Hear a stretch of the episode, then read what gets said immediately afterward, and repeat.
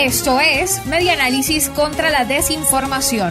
Compartimos noticias verdaderas y desmentimos las falsas. Reconstruyendo la información para la democracia.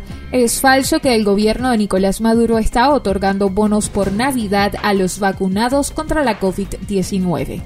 Una cadena sobre un supuesto nuevo bono para vacunados contra la COVID-19 está circulando a través de la plataforma de mensajería WhatsApp. El mensaje falso señala que el subsidio se está otorgando mediante una tarjeta de familia a propósito de la Navidad.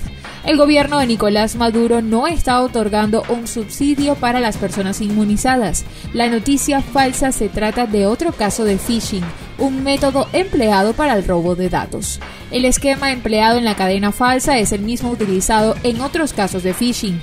En marzo de 2021, en el diario desmintieron el programa de tarjeta de la familia que supuestamente otorgaba bonos a personas necesitadas. En ambos casos, el mensaje señala que el beneficio estaba destinado a madres solteras, padres solteros, estudiantes, adultos mayores, niños, madres extranjeras, casados, entre otros. Al igual que en todos los casos de phishing, las personas no reciben la ayuda después de completar los pasos.